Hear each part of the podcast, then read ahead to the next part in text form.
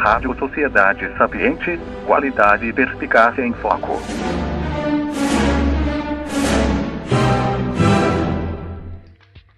Eu acho que, tipo, isso é uma é, um defeito talvez da urbanização e em geral da modernidade, mas as pessoas perderam contato com é, o que está acontecendo ao redor delas, né? Então, o que está acontecendo com a natureza na primavera? O que está acontecendo no verão? O que está acontecendo com os astros, com o sol? Ninguém sabe de nada, porque tudo é mais ou menos igual, né? Principalmente aqui no trópico. Mas assim, você mora numa cidade, não tem uma grande diferença de, é, de ambientação. Você vai todo dia, sai de casa, tá mais ou menos igual sempre. Então, eu acho que eu queria recuperar isso. Não, não acho que eu consegui. Mas eu queria recuperar esse sentido de, de que existe um ritmo exterior, macrocósmico. Sim. E que ele continua sem eu fazer nada. E eu sou um coadjuvante nesse ritmo. Sim. Eu não sou, todo mundo se acha o, o personagem principal da série, né? Se a gente é, você falou, né, da, da, urbanização. É que a gente, no, no meio urbano, é tudo poluído, né? Poluição sonora, poluição visual, poluição. Luminosa. Luminosa. É poluição de todo lado, né? Odor, é tudo, enfim. Sim, eu tava. Cara, eu tava vendo. No, eu não sei se vocês já ouviram falar do, dos Old Believers da Rússia.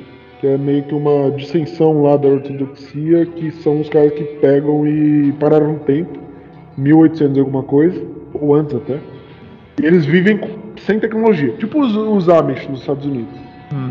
E aí, cara, foram ficando cada vez mais raros, até que hoje nem sei se existe uma comunidade dessa, mas enfim, nos anos 50 os caras acharam uma comunidade dessa, no meio da floresta, que não tinham entrado em contato com a tecnologia há gerações. Caramba. Então, assim, eram os caras que, para eles, o universo deles era o universo pré-revolução industrial.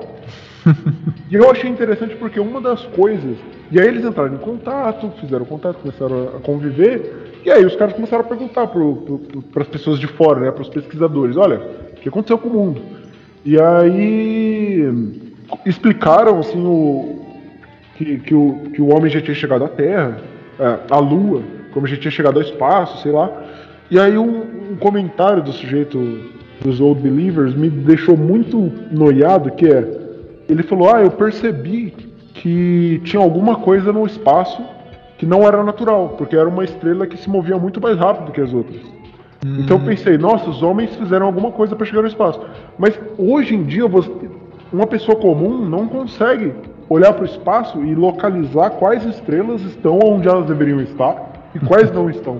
O que, que é satélite, o que, que não é, o que, que é foguete, o que, ah. não é. Pra gente é um monte de ponto no espaço. Mas para aquele cara semi-analfabeto, ele conseguiu olhar e ver, ó, aquela ali tá se movendo mais rápido que as outras. Isso, isso, pra, isso pra alguém que pelo menos sabe que tem o céu.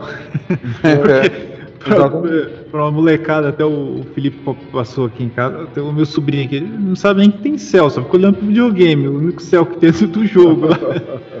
Na hora que sai lá fora, nossa, o que é aquilo é, ali? Que é aquilo? Sol. Eu vi um vídeo de um cara, tipo, da Irlanda, assim, bem do, do, num lugar bem ao norte, fazendo um vídeo, tipo assim, caras, aconteceu uma coisa estranha. Uma bola redonda surgiu aqui no céu e eu não sei o que, que é isso, que é o sol. Né? Caramba. Cara, Primeira vez na vida que viu.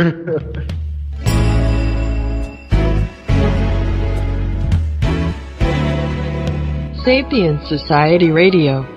quality and insight in focus.